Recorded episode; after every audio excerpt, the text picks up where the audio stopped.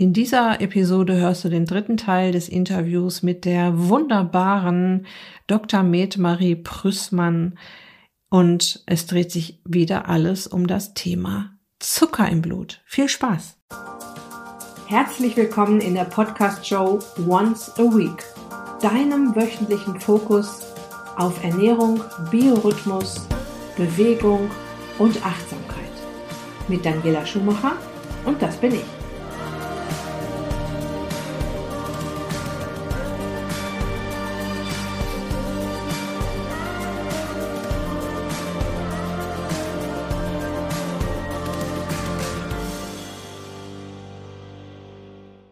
Muskulatur holt sich jetzt diesen gerade so schön zur Verfügung stehenden Zucker mal sofort, saugt sie sich die rein. Ist das so? Ungefähr so ist es, ja. Also es wird ja mehr Energie verbraucht. Ne? Irgendwo muss die Energie ja herkommen. Und erst nimmt der Muskel sich natürlich das, was er selber zur Verfügung hat. Wir können unseren Muskelglykogenspeicher bis zu verdoppeln und noch höher. Bei einigen kann es noch höher gehen. Ne? Also so normal sind so 250, 300 Gramm. Äh, richtig Spitzensportler haben über 800 Gramm. Ich meine, das ist richtig, richtig, richtig viel. Ne? Mhm. Die, müssen, die können wieder aufgefüllt werden. Das heißt, die haben einfach größere Speicher. Die kompensieren also eine höhere Aufnahme an Kohlenhydraten viel besser. Ne? Ähm, aber auch gleichzeitig ähm, haben sie natürlich dann auch mehr zur Verfügung im ersten Moment, ne? wenn gerade nicht akut Energie kommt. Hm. Und das, was ihr gemacht habt, klar, das ist, ist natürlich ein Vorteil. Äh, wenn du dich dann zur Ruhe begibst, dann ist ja trotzdem, wird, also dann sagen die Zellen ja auch wieder, okay, wir machen zu, wir brauchen ja auch nichts mehr. Das heißt, es ist jetzt auch abhängig, ist es jetzt die erste Mahlzeit äh, am Tag und du bist, keine Ahnung, schon zehn Kilometer Fahrrad gefahren oder so. Oder ist es meinetwegen schon die fünfte Mahlzeit, dann kann es natürlich auch sein, dass so ein Spaziergang so fast gar nichts mehr bewirkt. Hm. Also es ist immer, es sind so viele Faktoren, ähm, die, da, also die dazugehören. Insgesamt muss man wirklich sagen, es ist wichtig, so ungefähr zu wissen oder mal auszurechnen, ähm, was habe ich eigentlich für einen Grundumsatz, Ne? Das sind mehrere Faktoren, da gibt es verschiedene Rechner. Ich, du machst das sicherlich mit deinen, mit deinen Klienten auch. Was habe ich denn eigentlich so für einen Grundumsatz? Und einfach mal so Pi mal Daumen schätzen, okay, wie viel nehme ich denn auf? Da muss man natürlich auch wirklich sehr ehrlich sein. Und wenn da ein Überschuss ist an, an Energie, ähm, dann kann es natürlich gut sein, dass das nicht unbedingt ausgeschieden wird. Auch das ist wieder eine Frage. Der Körper, der scheidet ja auch ruhig wieder was aus. Ne? Dann hat man mal halt voluminösere Stuhlgänge. Mhm. ne, noch so Hochzeit oder Feiern oder so. Aber Menschen, die sich immer Stress machen beim Essen, oh Gott, jetzt das noch und darf ich das jetzt noch und so, da denkt der Körper immer wieder, er wäre in einer absoluten Not. Ne? Der speichert ja. dann auch eher. Ja, also dieses ähm, dich so einen Stress machen ist auch wirklich eines der Punkte, an der ich am längsten dran arbeite mit meinen Coaches. Ja, äh, sei mal milde mit mir, mit dir ist so einer der meist ausgesprochenen Sätze, glaube ich. Ähm, was aber immer eine Frage ist, auch wenn man sich jetzt solche Kurven anguckt oder ähm, ja auch für jemanden, der jetzt nicht gerade so eine Sonde im Arm hat, wann fängt der Körper an oder ab welch Nee, das kann man eigentlich nur mit der Sonde messen. Ab welcher Gramm, äh, Milligrammzahl äh, Glucose, sprich Insulin wird ja nicht gemessen, aber man kann es ja daraus ableiten, wird die Fettverbrennung dann gehemmt? Gibt es da irgendwie so eine, also die, die Geschwindigkeit vielleicht, in der es nach oben rauscht oder, oder die Glucose oder der Glukosespiegel an sich, der jetzt anzeigt, so jetzt, äh, Mädel, jetzt bist du aber mal langsam hier, ist die Fettverbrennung jetzt komplett ausgenockt? Ne, wenn genügend Energie auf andere Art und Weise zur Verfügung steht. Und letzten Endes auch das, was unsere Zelle gewohnt ist, welchen Stoffwechselprozess sie am liebsten anschmeißt oder gewohnt ist, um Energie herzustellen. Also dazu muss ich auch sagen, auch das ist was, wir haben ja nicht, jetzt bin ich in der, äh, in der Fettverbrennung drin. Das gibt's nicht. Ich brauche immer ein bisschen Zucker. Diese vier Gramm, von denen ich vorhin gesprochen habe, die sollten immer im Körper sein. Weil die Fettverbrennung funktioniert nur, wenn ich auch gleichzeitig Zucker verbrenne. Wir machen das gleichzeitig. Wir machen nicht entweder oder. Mhm. Und es entsteht auch immer ein bisschen Laktat und es steht auch, äh, entsteht auch immer ein bisschen Pyruvat.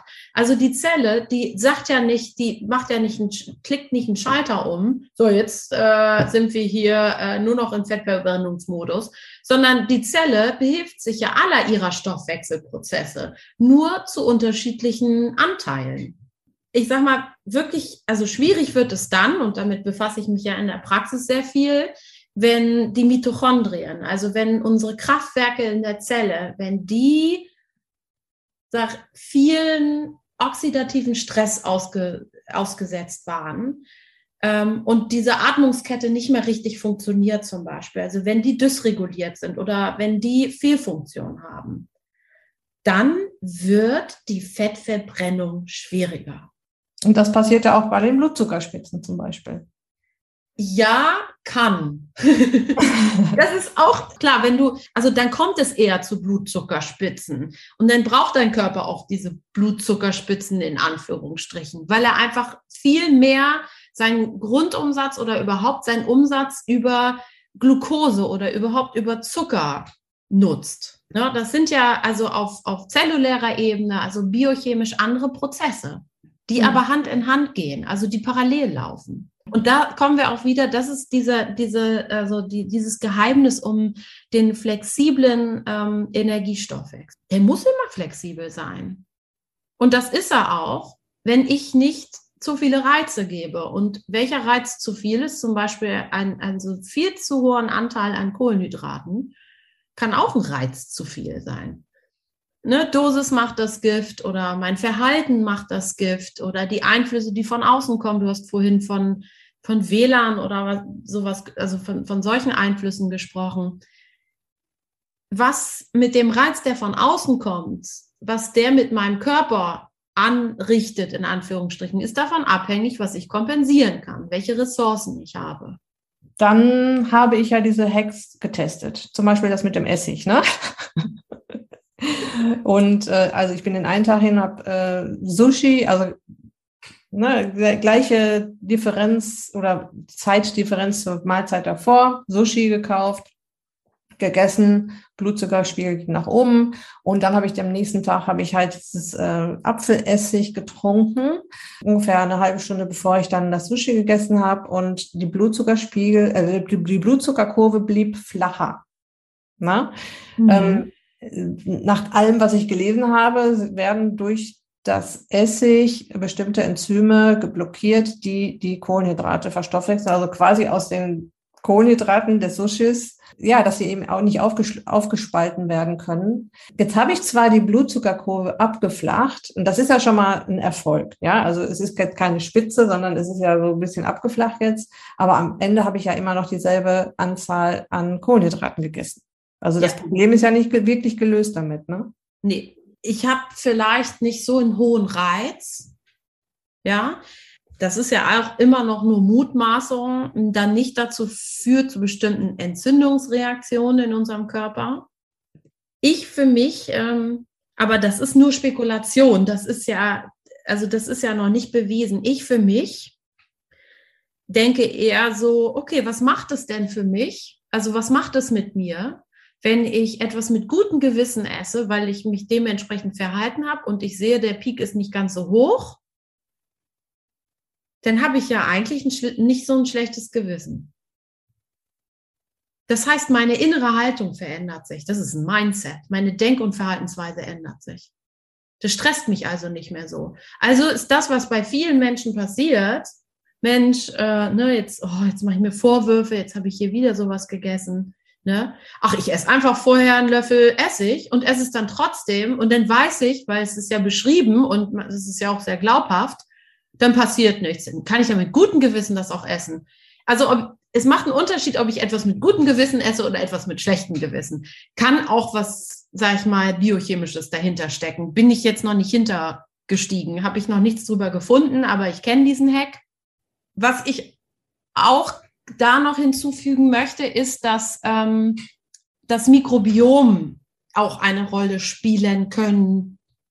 Also auch da sind wir noch am Anfang der Forschung. Ähm, es ist letzten Endes so, dass geschädigte Darmbakterien, also ich fasse es jetzt sehr zusammen, ja, zu einer Produktion von bestimmten Giftstoffen führen kann. Und diese Giftstoffe aktivieren das parasympathische Nervensystem. Das ist diese, diese äh, Gut-Brain-Axis, ne? also diese, diese Darm-Hirn-Achse. Mhm. Und das, die, durch die Aktivierung des parasympathischen Nervensystems wird die Insulin- und die Grelin-Produktion gesteigert. Da gibt es eine Studie zu. Ähm, Perry et al. hat die gemacht. Ich äh, habe sie jetzt nicht ganz genau im Kopf. Und das finde ich auch nochmal ganz interessant. Also welchen Einfluss hat zum Beispiel die Aufnahme von Essig auf meinem Mikrobiom? Also es kann, es gibt da viele Ansätze. Ähm, es gibt die eigenen Gehirngespinste bei mir. ich finde es halt interessant, es einfach zu beobachten. Ne? Und wenn es jemandem hilft, einen Löffel Essig oder Essigwasser vorher zu trinken vorm Essen, um dann mit einem besseren Gewissen auch mal Sushi zu essen, meinetwegen, oder andere Nahrungsmittel, die bei demjenigen einen Spike machen, dann bitteschön. Hm. Interessant finde ich als Anal also bei der Analyse immer, ob ich hinterher also wie die gesamte Kurve verläuft. Ne? Nicht nur der eine Spike, sondern was passiert nach dem Spike. Und was passiert dann auch über den Tag verteilt und was passiert dann in der Nacht. Ja, also ich gucke mir immer mehrere Daten an, nicht nur ein, eine Mahlzeit.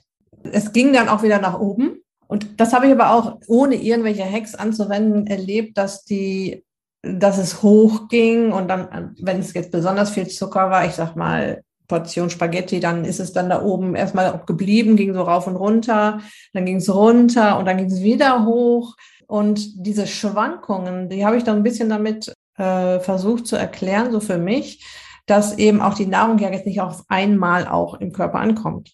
Ja, es wird ja jetzt nicht alles so bam verdaut und bam der, der Zucker ins Blut, sondern es geht ja auch so ein bisschen pulsierend. Ne? Also es wird ja so nah, vom Magen aus nach und nach in den Darm gegeben, kommt von nach und nach in den Blutkreislauf. So habe ich mir das dann erklärt. Die Verdauung beginnt ja beim Geruch. Ne? Also das dürfen wir wirklich nicht unterschätzen. Und die nächste, also eigentlich kann man ja sogar sagen beim Kochen. Weil durch das Kochen ist, das ist ein chemischer Prozess. Da verändert sich die Struktur der einzelnen Substanzen, der Mikro- und Makronährstoffe. Ist ja auch so ein, so ein Hack oder, also wenn ich dann auch noch Kohlenhydrate abkühlen lasse, ähm, ne, dann, dann, dann entsteht Stärke, also abgekühlte Kartoffeln, Nudeln, Reis da sehen die Kohlenhydrate anders aus, als wenn ich es nicht abgekühlt warm esse. Also je nachdem, in was für einem Stoffwechselzustand und welcher Anteil der Verdauung sozusagen dran ist, ist dementsprechend kann auch die Kurve sein. Das ist total normal und das ist auch okay. ich muss nicht also eine komplett also flache Kurve haben. Ich glaube, im, im Japanischen sagt man, wenn das Herz akkurat immer Schlag für Schlag schlägt, lebt, lebt der Mensch nicht, nicht mehr lange. Ne? Das heißt, ich möchte gar nicht tang, tang, tang, tang, also so, so, so, so, so einen Rhythmus haben, sondern ich möchte die Flexibilität. Ich möchte ja nicht durch die Gegend stampfen, sondern tanzen. Nicht in einer Geschwindigkeit, sondern mit unglaublich vielen Bewegungen, also mit der Flexibilität. Das ja. fühlt es sich leichter an. Und so ist es bei der Verdauung auch oder wie du das gerade schon mit dem Wort Homöostase gesagt hast, ne? Also dieses immer, der Körper möchte die ganze Zeit alles, alles ausgleichen und möchte aber nicht genau an den Punkt kommen. Ne? Der will immer nur da so ungefähr hinkommen. Ne? Und das ist ja. eben die Flexibilität, die wir, die unser Körper ja, und das ist ja das, was mich so fasziniert, wie schnell unser Körper äh, oder der Körper meiner Teilnehmerin sich wieder umstellt, wie schnell der zeigt, danke, dass du dich jetzt so um mich kümmerst, dass du mir wieder vernünftige Nahrung gibst, dich bewegst, ins Licht gehst und so weiter. Also das ist ja nach sieben bis zehn Tagen haben die Leute ja schon erste Erfolgserlebnisse, dass die mehr Energie haben, dass es ihnen besser geht, dass der Reflux weg ist, Kopfschmerzen sind weg. Da sind die Kilos noch gar nicht geflossen. Ja, aber da hat der Körper schon gesagt, yes, ähm, hier läuft jetzt wieder was in die ganz richtige Richtung und wie schnell, damit, das wollte ich eigentlich sagen, wie schnell auch diese, diese Balance wieder hergestellt ist. Mhm. Und das ist ja das, wovon du sprichst. Ähm, ich nenne das auch immer ganz gerne Rhythmus, wieder in den eigenen Rhythmus zu finden. Ne? Und wenn wir uns also alle Naturgesetze, alles angucken, es gibt überall Rhythmen. Die sind natürlich unterschiedlich. Ne? Also Tag, Nacht, ähm, die Gezeiten, ähm, Frühling, Sommer, Herbst und Winter und so weiter. Ne? Und so ist es in unserer Zelle auch. So haben die Organe ihre Zeit, wo sie selber regenerieren. Und da wieder in den richtigen Rhythmus zu finden, darauf ist unsere Zelle determiniert. Sie braucht bloß die richtigen Umweltfaktoren dafür. Jetzt sind wir wieder bei der Epigenetik. Die hm. muss ich der Zelle schon geben. Ich habe aber so viele Störfaktoren um mich rum. Ne? Ob es Licht ist, ob es, Entschuldigung, dass ich jetzt Kaffee nenne, ich bin riesen Kaffeeliebhaber, ja. Ob es also oder irgendwelche anderen ähm, beeinflussenden ähm, Faktoren, die ja in vielerlei Hinsicht auch Sinn machen, gerade dann, wenn jemand sich wirklich wach halten möchte und muss. Wenn mein Körper aber an etwas adaptiert ist, A, dann habe ich die Wirkung nicht mehr und B, ich habe auch noch, sage ich mal, eine Resistenz entwickelt. Ja? Denn bin ich als Kraftfahrzeugfahrer, werde ich nicht mehr wach durch Koffein. Ich habe diesen Hack nicht mehr, hm. ne? weil ich es übertrieben habe zum Beispiel. Ne? Und herauszufinden, okay, wo habe ich es denn überall übertrieben? Okay, dann reduziere ich das erstmal und dann merkt man schon ganz schnell, wow, das ist ja echt Wahnsinn. Ich nehme die Übertreibung weg und zack, komme ich zu einem besseren Lebensgefühl. Ganz einfach. Ich muss nicht mal was hinzufügen. Das heißt, ich musste nichts bezahlen dafür, sondern ich habe einfach was weggelassen Wahrscheinlich kommt dann auch noch, also hat man auch noch mehr Zeit. Ne? Man fühlt sich ja besser und energievoller und am Ende wird ja die Lebenszeit länger. Das muss man ja auch mal sagen. Ne? Also das, was man an Zeit investiert für so eine Umstellung, das kommt nachher hinten doppelt, dreifach wieder zu, zurück. Ne? Hm. Ich würde wir haben es gerade schon mal kurz angerissen, auf das Thema Stress zurückkommen. Also, wenn ich Stress habe, egal ob das jetzt der Kältereis ist oder der Chef ist, der mich angeschrien hat, verändert sich ja der Blutzucker oder die Blutzuckerkurve verändert sich ja. In meiner Ausbildung ist ein Satz gefallen, der, der mich so ein bisschen geprägt hat. Da hieß da, ähm, den ganzen Tag Stress haben ist wie den ganzen Tag Cola trinken, wenn es jetzt um das Abnehmen geht ne, um das Abnehmthema geht. Weil, jetzt müsstest du mir sagen, ob ich da richtig liege. Ich habe meinetwegen, wenn ich jetzt keinen Stress hätte, so ein, so ein Grundrauschen zwischen 80 und 100 Milligramm pro Deziliter äh, Glucose im Blut. Und jetzt habe ich Stress und das Ganze verschiebt sich nach oben. Das heißt, es müsste ja auch Insulin da sein, um jetzt auch den Zucker, der jetzt zur Verfügung gestellt wird für diese Kampf-Flucht-Situation, Stress, in die Zellen zu packen. Das heißt, ich habe den ganzen Tag irgendwie diesen Fettverbrennungsverhinderer Insulin im Blut. Ist das so? Also nicht unbedingt Insulin. Das ist davon abhängig, wie viel Glucose oder wie viel Energie auch Zustände, also in deinem Körper ist. Letztlich ähm, ist es ja so, im ganz normalen, gesunden Stoffwechsel ist ja eher zum größeren Anteil Fett der Energielieferant. Mhm. Ja? Das ist so, wenn ich ruhig und gechillt und so weiter bin. Wenn jetzt aber ähm, bestimmte Hormone ins Spiel kommen, die typisch sind, in dann, immer dann, wenn ich in Stresssituationen gelange, ja, das sind die schnell wirksamen. Ja, da waren wir vorhin schon bei den Katecholaminen. Dann kann, kommt es natürlich dazu, dass er in Richtung Zucker, weil mein Körper muss vorbereitet werden. Da nehme ich auch den Stoff, der am schnellsten wirksam ist, wo ich in der, das ist die Stoffwechselrate, wo ich in der Minute besonders viel ATP produzieren kann. Das ist nicht Fett, weil für Fett brauche ich viel Sauerstoff. Mhm, genau. Ja? Mhm. Und das ist eher die Schwierigkeit. Und dadurch kommt es dann zu Spitzen, weil es wird alles aus dem Speicher rausgelassen. Ne? Und jetzt haben wir aber vorhin darüber gesprochen, dass bei der Insulinresistenz die Leber die Fähigkeit, dieses Glykogen zu speichern, dass sich das also einschränkt. Ne? Die wird immer weniger fähig, große Glykogenspeicher herzustellen. Das heißt, ich ermüde viel schneller, also bin ich weniger stressresistent. Warum? Weil ich den Baustein nicht mehr zur Verfügung habe, der gebraucht wird. Ne? Dann kann ich gar nichts mehr tun. Dann kann ich gar nicht mehr, da habe ich keine Kompensationsmechanismen mehr. Und dann stresst mich Stress. Hm. Ähm, weil ich eben auch schon von, äh, von Menschen gehört habe, die alles möglich, also jetzt nicht bei mir, bei, bei einer Kollegin zum Beispiel, die ähm, haben alles probiert, die haben sich vernünftig ernährt, haben sich bewegt, aber die waren halt in einem unheimlichen Hamsterrad. und haben nicht abgenommen. Und als sie dann da mhm. raus waren, fluppte das auf einmal. Firma verkauft, kein Stress mehr und auf einmal nimmt die ab. Mhm. Da sind wir jetzt natürlich bei den Langzeitwirkungen. Ne? Also da mhm. sind wir dann eher beim Cortisol, was dann auch wiederum unsere, unsere äh, ganz wichtigen Stoffwechselhormone der Schilddrüse auch mit beeinflusst. Bei denen kann man häufig, je nachdem, sag ich mal, in welchem Stadium, Stressstadium die sind, entweder erhöhte Cortisolwerte messen oder tatsächlich nachher auch erniedrigte. Und wenn man sozusagen also Stress anstößt, dann steigen die auch gar nicht mehr richtig an. Das hat etwas mit hirnorganischen Veränderungen zu tun, und zwar im Hypothalamus. Ne, der Hypothalamus ist so die, die Hirnanhangsdrüse, die halt, also sag ich mal, so der, der König der Regulation ist und in unsere Peripherie, sage ich immer gerne, also an, an die untergeordneten Organe dann Signale gibt. Ne? Und untergeordnete Organe es eigentlich darf man nicht untergeordnet sein, aber so kann man sich gut vorstellen. Ne? Also an das Volk dann hier Schilddrüse, Nebenniere, dann Signale gibt. Ne? Und die melden dann aber wieder zurück, hey, gut, jetzt, wir haben genug Signal gekriegt, wir haben es verstanden. Ne? Und dann hört der Hypothalamus auf. Diese Verbindungen, die sind verändert in dem Fall. Ne? Wenn immer mehr Signale kommen und die Nebenniere irgendwann sagt, oh Gott, ich kann nicht mehr, ich kann hier jetzt nicht mehr produzieren. Ne? Ähm, und die Zellen, auf die dann das Cortisol zum Beispiel wirkt, also das Stresshormon, auch irgendwann sagen, ey, nee, danke, äh, reicht jetzt hier so langsam. Ne? Äh, für den nächsten Reiz brauchen wir aber mehr Cortisol. Dann haben wir genau hier auch wieder diese, diesen, diesen Teufelskreislauf. Ne? Das ist ja eigentlich eine super Einrichtung in unserem Körper. Es gab eine Zeit, da waren die Ressourcen halt nicht äh, unendlich, sondern die waren endlich. Dann kam der Winter und dann hatte ich halt keine Früchte mehr. Ne?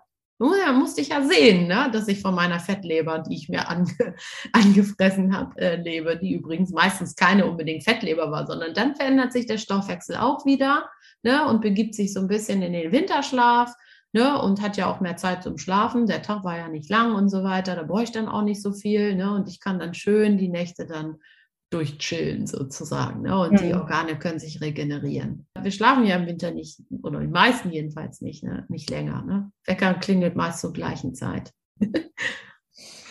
ähm, zum Schluss möchte ich dich jetzt mal zu deinen äh, persönlichen Hacks noch so ein bisschen ausfragen. Erstmal zu Beginn, welcher war dein höchster Ausschlag auf ein Lebensmittel und bei welchem Lebensmittel hast du dich auch gewundert, dass es überhaupt ausgeschlagen hat, der Blutzucker oder dass der, also überhaupt eine Kurve entstanden ist?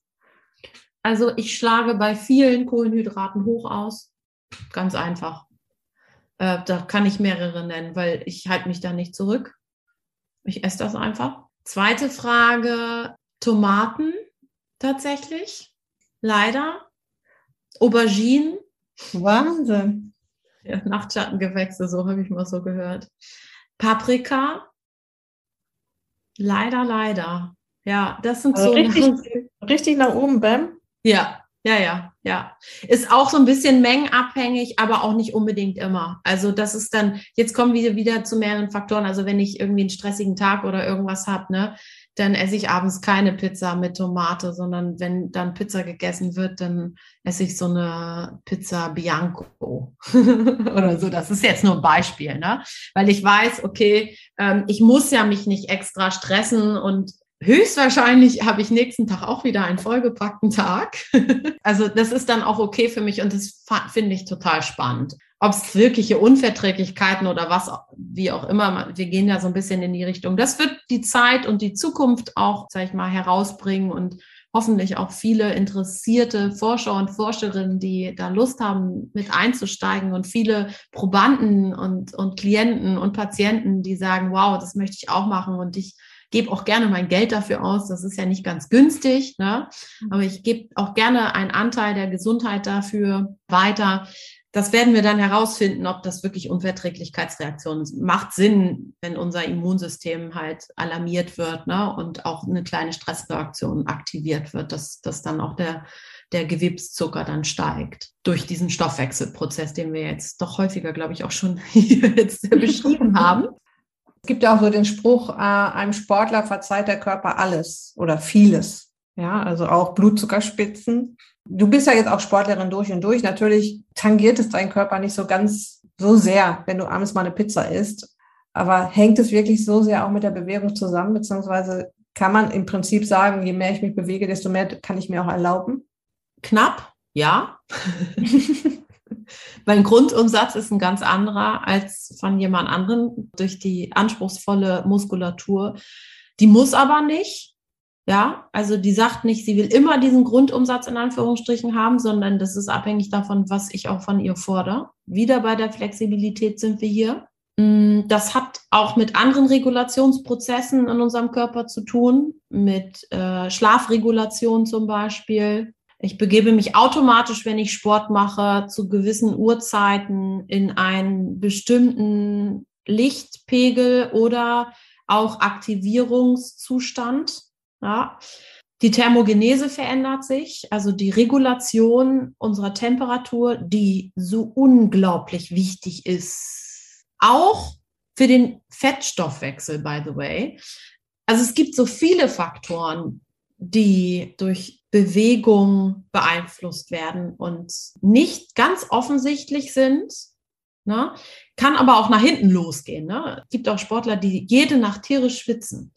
Und man sieht das auch in der Thermoregulation, gerade wenn man sowas wie den Aura Ring zum Beispiel, äh, wenn die sowas tragen. Ne?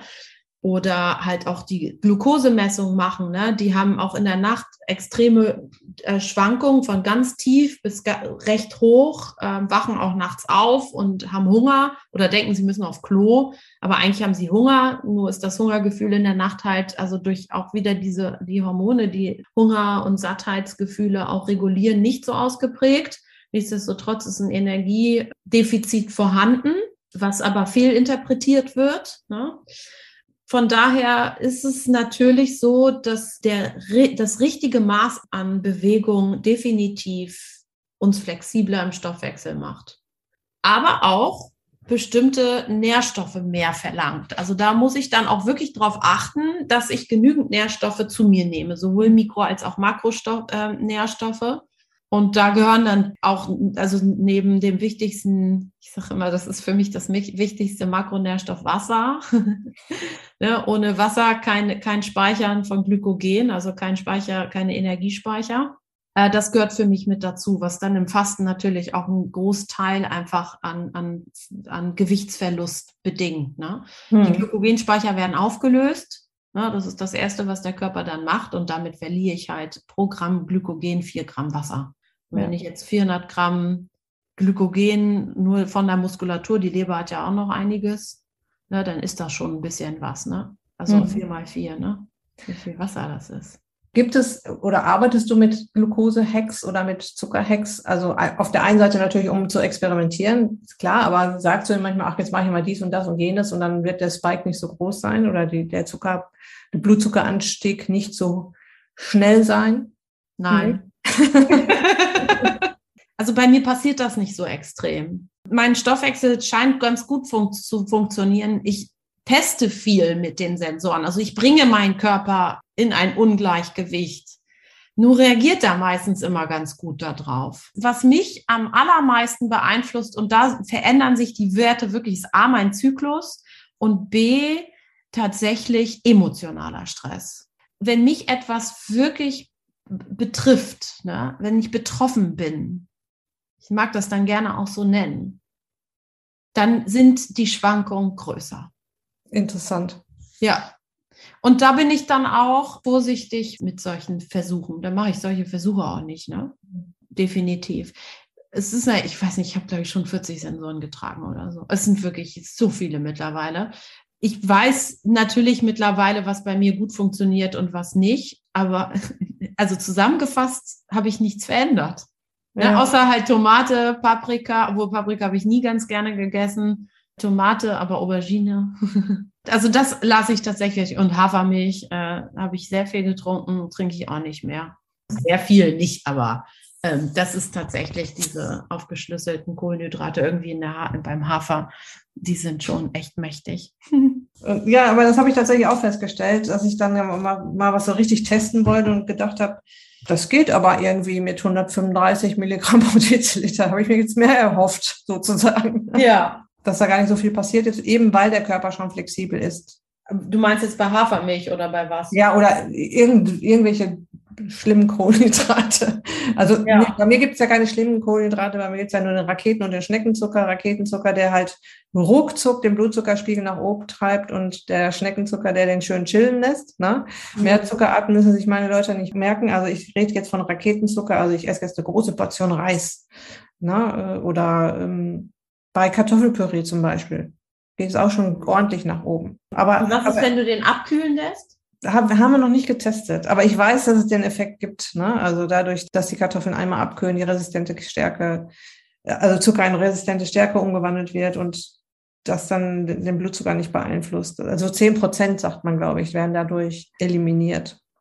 Also prozentual weiß ich jetzt nicht so ganz hundertprozentig, aber ähm, auf jeden Fall verändert sich die Struktur. Das macht ja auch Sinn, ne? mhm.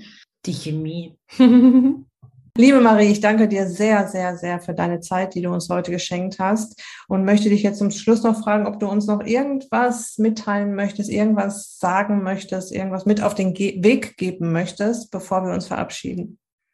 Hm, gute Frage. Ich habe eigentlich immer so viel mitzugeben, muss ich ganz ehrlich sagen. also alles im allen finde ich, ist eigentlich der Fokus ja gesund zu bleiben. Und das ist auch hoffe ich natürlich, dass unser zukünftiges Gesundheitssystem das auch in den Fokus stellt. Und das ist auch, sage ich mal, meine Vision, dass der Planet halt äh, gesund wird und wir Menschen die Möglichkeit haben, auch gesund zu sein. Und ich würde mich total freuen, wenn sich immer und immer mehr Menschen auch für ihre eigene Bio interessieren.